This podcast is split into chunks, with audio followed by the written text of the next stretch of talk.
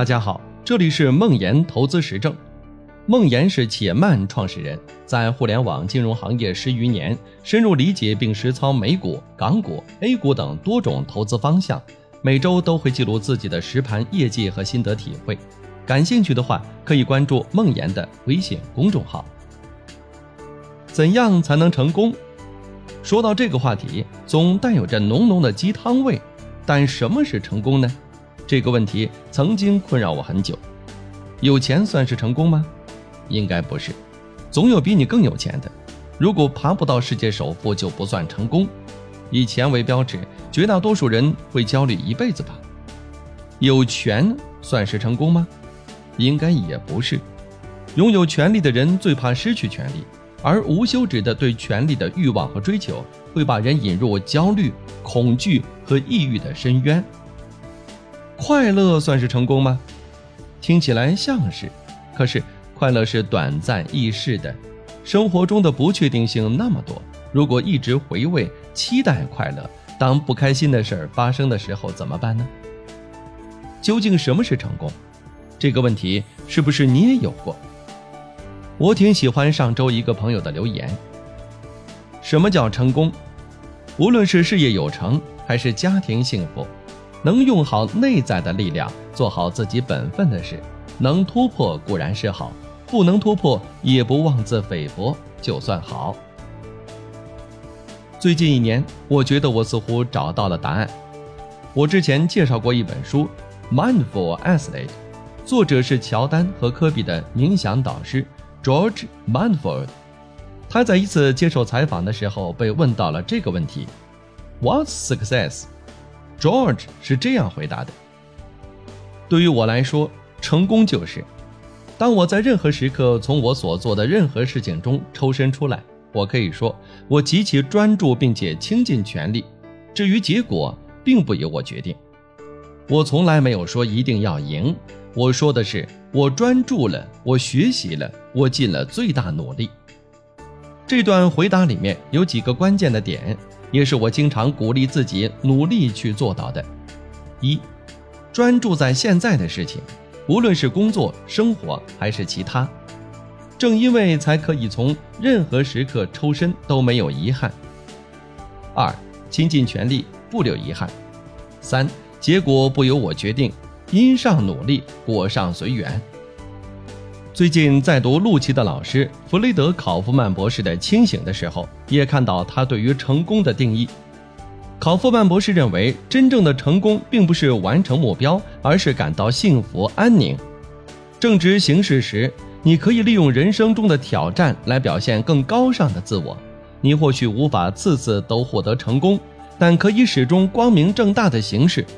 你可以遵照基本价值观行事，获得内心的安宁。考夫曼博士把这种安宁称为超越胜负的成功。不论发生任何情况。他认为人都应该遵守自己的价值观，对自己的处境做出反应，不能为了追求成功而违反自己内心的价值观。这本书有很大篇幅都在解释这句话，因为考夫曼博士认为这是做企业最重要的事情之一。我还是总结一下关键的点：一，成功由太多偶然因素构成，不要眼里只盯着结果而忘记过程；二。遵守价值观获得的幸福和安宁，比违反价值观而获得的所谓成功更重要。三，要推动自己离开舒适圈，因为让自己在舒适区之外的学习区，才能进入心流状态，在这个过程中能产生沉浸感，感到幸福和安宁，同时也能利用这些挑战来变得更好。举个例子，很多用户问过我们这个问题。将来如果牛市泡沫严重的时候，你们真的会建议我们赎回吗？这个疑问呢很容易理解。建议用户赎回和拒绝泡沫期的投资，意味着且慢的投资规模的降低。从商业上来说，规模的降低意味着江湖排名的靠后，收入的下降。从短期商业上的成功来说，这似乎不应该是一个理想的选择。但按照考夫曼博士的说法。超越胜负的成功，也就是遵守价值观获得的幸福和安宁，远比结果的成功更为重要。如果且慢的初心是改变中国人买基金的方式，提高用户的盈利体验，那让用户在泡沫期去投资显然不是一个正确的选择。这样的规模带来的商业上的成功，如果背离了初心，又有什么意义呢？这样的成功并不能带来幸福和安宁。为什么很多企业说不忘初心，找回初心？恐怕原因也在于此吧。当然，这并不意味着你不能做大。问题的关键是你需要在不违反自己价值观、不违背企业初心的情况下做大。比如，且慢的理念是不能影响更多的人。如何去尽最大努力找到更多的用户？我们是不是还有很多地方没有满足用户的需求？前一段且慢的团队在反思，我们有些固步自封。在舒适区中待得太久，按照考夫曼博士的说法，一个企业也好，一个人也好，应该不断把自己推出舒适区，利用人生或者商业上的挑战，完善自己，变成更好。如果这样去做了，结果怎么样，能做到多大规模、多少市值，就不再是最重要的事情。很感谢 George 和考夫曼博士，我觉得他们帮我找到了什么是成功的答案。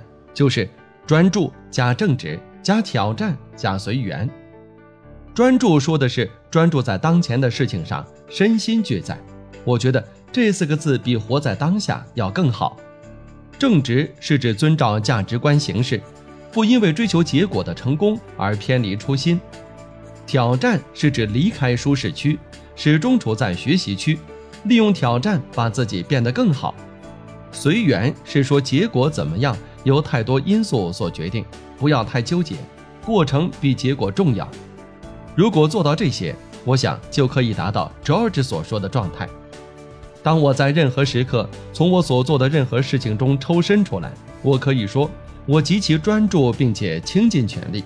结果并不重要，重要的是我专注了，我学习了，我尽了最大努力。